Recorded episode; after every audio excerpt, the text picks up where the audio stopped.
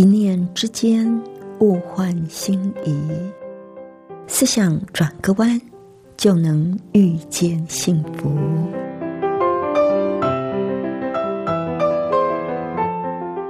这里是希望之声，我是唐瑶，邀请您和我一起在今天遇见幸福。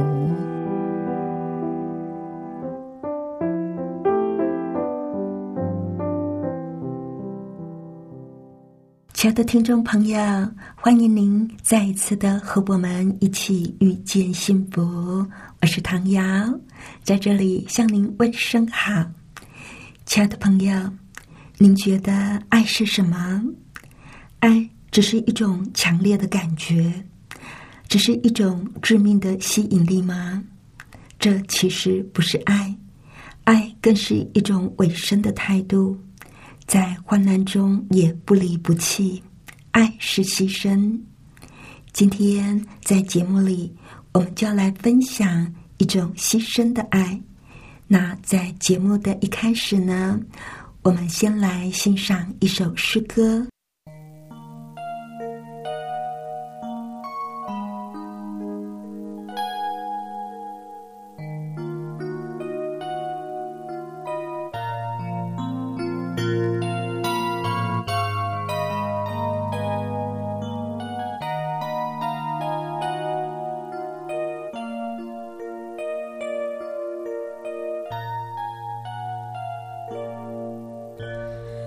静静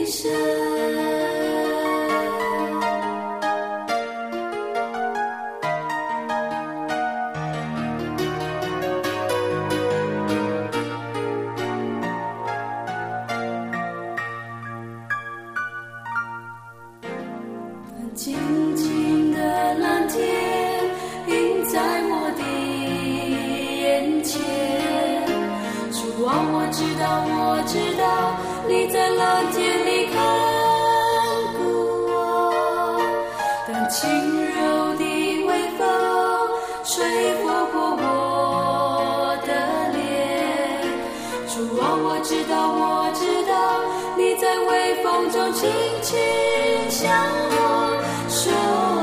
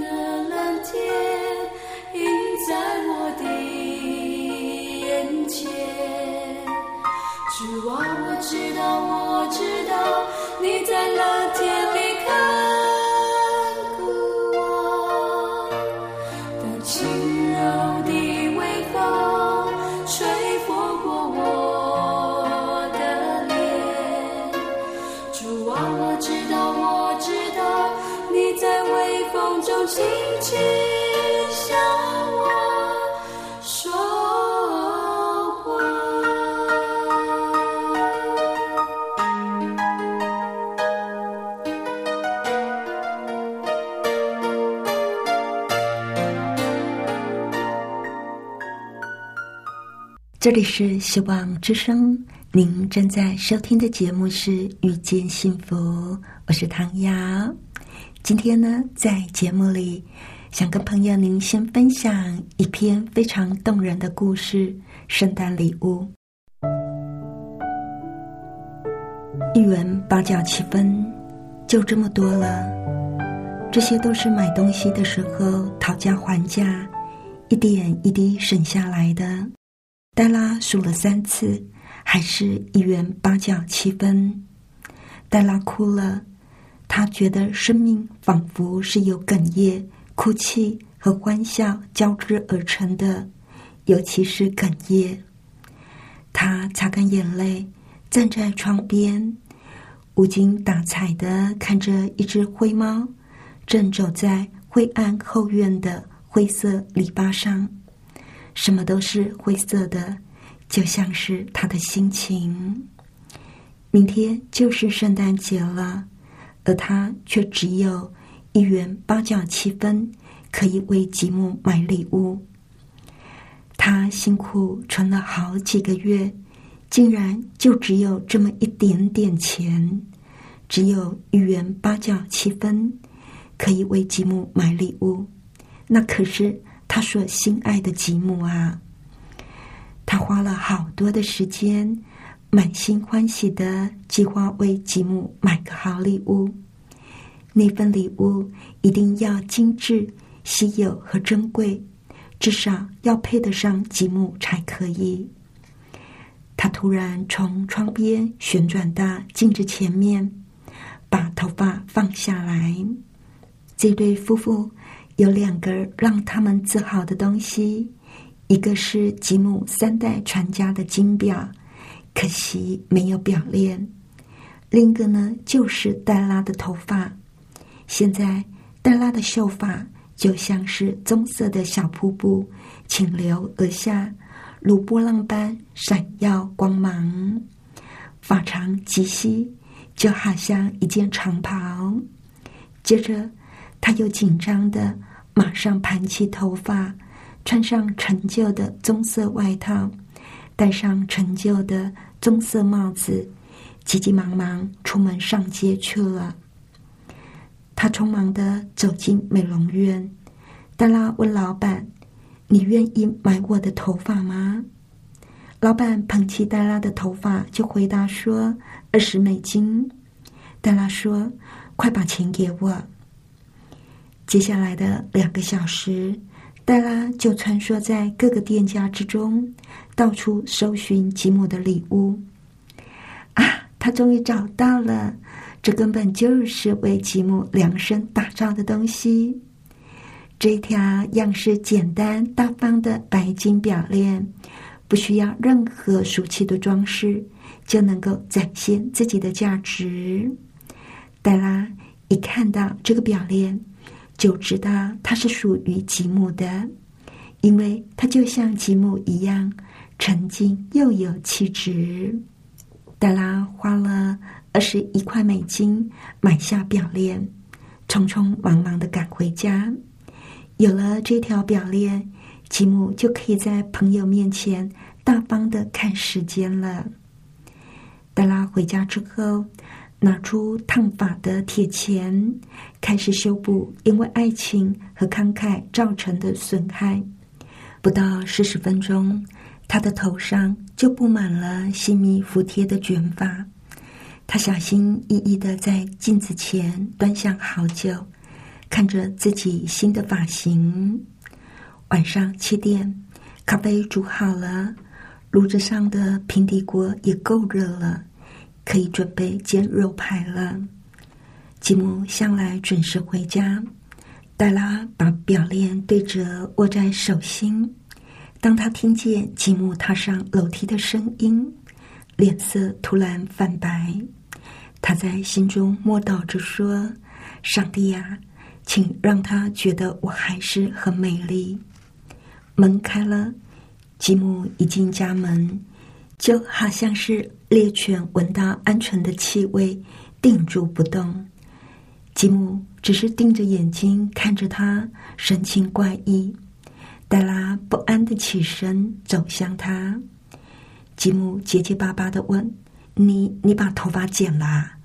黛拉说：“剪掉嘛啦，你还是一样爱我吧？就算剪了头发。”我还是我啊！吉姆的语气听起来有一点愚蠢。他说：“你说你把头发剪啦？别早了，已经卖了。我的头发可是为你剪的，这样我才能够为你买圣诞礼物啊！”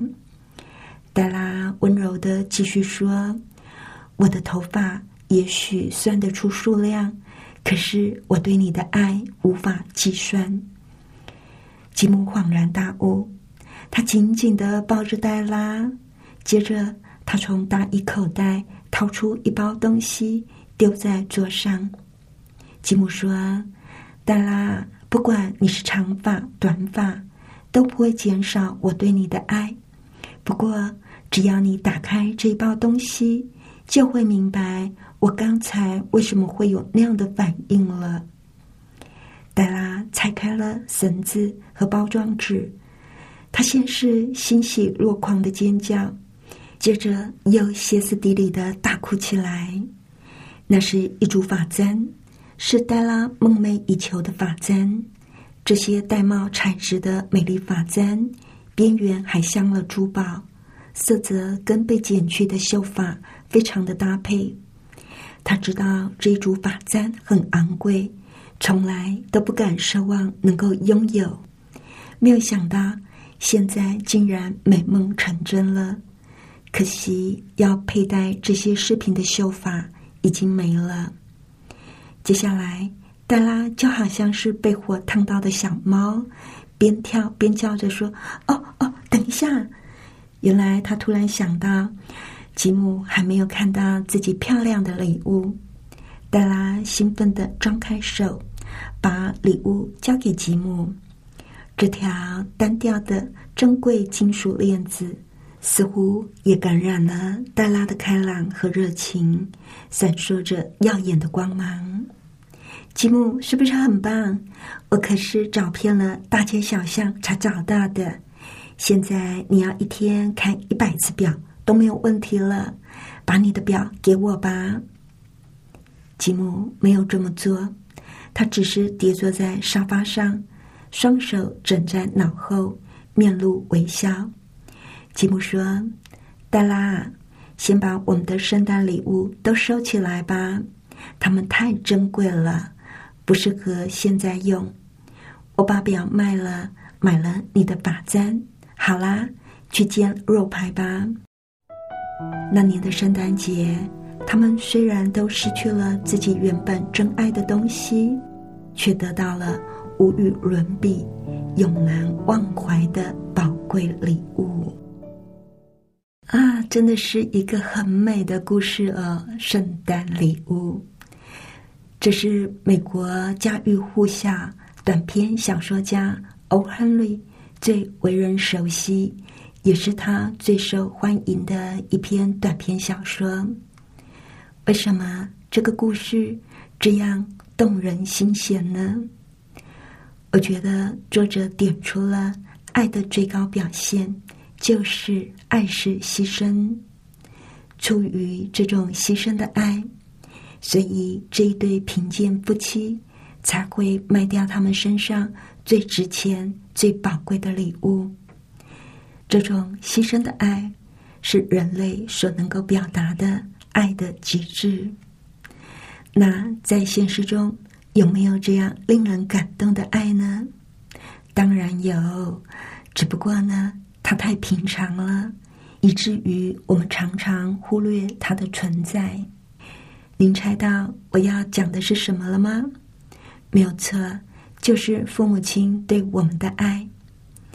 亲爱的朋友，你有没有想过啊？天底下的父母亲。为什么会牺牲他们的青春、他们的娱乐时间、他们的金钱，来照顾一个软弱无力的婴孩呢？而且一生牵肠挂肚，小的时候冷了怕受冻，跌跤怕受伤，念书怕考不上好学校，毕业怕找不到好工作，找不到好对象。而且，这个做父母、做父亲的工作，终年都不打烊。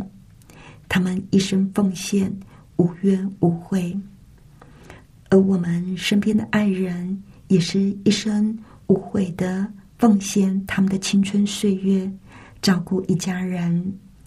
这种牺牲的爱，可以说是延续人类最重要的因素，而这也是上帝。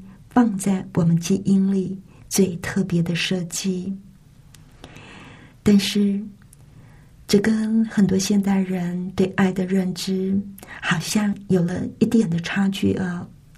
现在有很多的年轻人，他们以为爱就是一种感觉，如果爱的感觉已经不在了，就以为爱情已经褪了颜色，对爱的热情消退了。就急急忙忙分手。我曾经听过一个真实的故事，有一个结婚多年的先生，跟畅销书《与成功有约》的作者史蒂芬·科维诉苦说，他已经对他的太太完全没有爱的感觉。他说，几十年的婚姻生活，把当初热恋的感觉都消磨殆尽了。他想要离婚，结束这已经没有爱情的婚姻关系。但是呢，他还是觉得不是那么的好啊，所以他就来问柯维说：“他该怎么办？”我想，这位先生的心声也是现代人为什么会那么容易就离婚，让离婚率节节升高的原因哦。但是，柯维给这位先生的建议是。不要离婚，去爱他的太太。那位先生就辩解着说：“可是我已经不爱他了啊！”可维就提醒这个想离婚的男士，他说：“爱是动词，不是感觉。只有在爱的行动里，我们才能够重新找回爱的感觉。爱是动词，也是一种承诺。”只有在爱的行动里，我们才可以去感受那份爱，而这份爱绝对不会因为外在的因素而改变。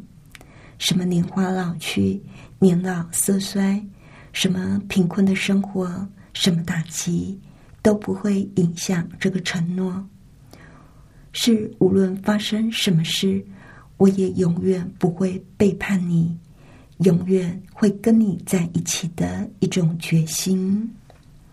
托尔斯泰曾经说过一段话，他说：“只有爱在一种牺牲的时候，爱才能够是爱。当一个人不仅仅献出他的时间、力量，而且为了所爱的对象献出全部生命的时候，我们才能够承认他是爱。”只有这样，我们才能够从这个爱中找到幸福和奖赏。而且，因为有了这种爱，世界才能存在。生命的源头是上帝，而圣经上就说上帝就是爱，所以我们也可以说，爱就是生命的源头。在圣经上的约翰一书一章十节说：“不是我们爱上帝，而是上帝爱我们。”亲爱的朋友，您知道在圣经里，他又是怎么描述上帝这种牺牲的大爱吗？我们来看旧约的以赛亚书五十三章三到九节。这里说，他被藐视，被人厌弃，多受痛苦，常经忧患。他被藐视，好像被人掩面不看的一样，我们也不尊重他。他诚然担当我们的忧患，背负我们的痛苦，我们却以为他受责罚，被上帝极大苦待了。哪知他为我们的过犯受害，为我们的罪孽压伤。因他受的刑罚，我们得平安；因他受的鞭伤，我们得医治。我们都如羊走迷，个人偏行己路。耶华使我们众人的罪孽都归在他身上。他被欺压，在受苦的时候却不开口。他像羊羔被牵到宰杀之地，又像羊在剪毛的人手下无声。他也是这样不开口。因受欺压和审判，他被夺去。至于他同事的人，谁像他受鞭打，从活人之地被剪除，是因我百姓的罪过呢？他虽然威行强暴，口中也没有诡诈，人还使他与二人同埋。谁知死的时候与财主同葬？在圣经的约翰福音三章十六节，这里说：“上帝爱世人，甚至把他的独生子赐给他们，叫一切信他的不至灭亡，反得永生。”在十字架上，耶稣为了我们舍命，受鞭伤，使我们得医治。所有的罪恶，耶稣都为你、为我而担当。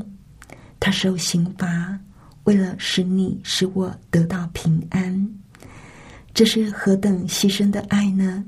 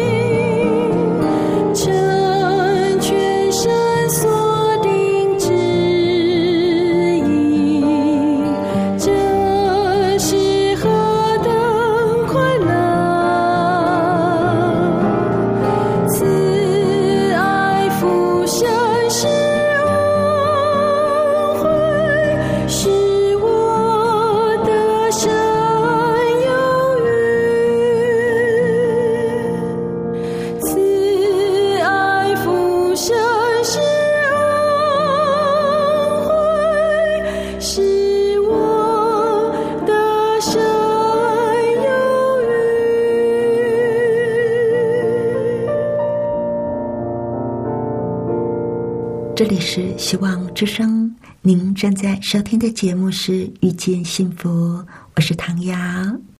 谢谢您收听我们今天的节目，愿上帝赐福您以及您的家人。我们下一次同一时间再会喽，拜拜。喜欢今天的节目吗？或是您错过了精彩的部分，想再听一次，可以在网上重温。我们的网址是 x i w a n g r a d i o 打 o r g，希望 radio 打 org，或是搜寻旺福村，也欢迎写信给我们分享您的故事。来信请写到 i n f o a v o h c 打 c n。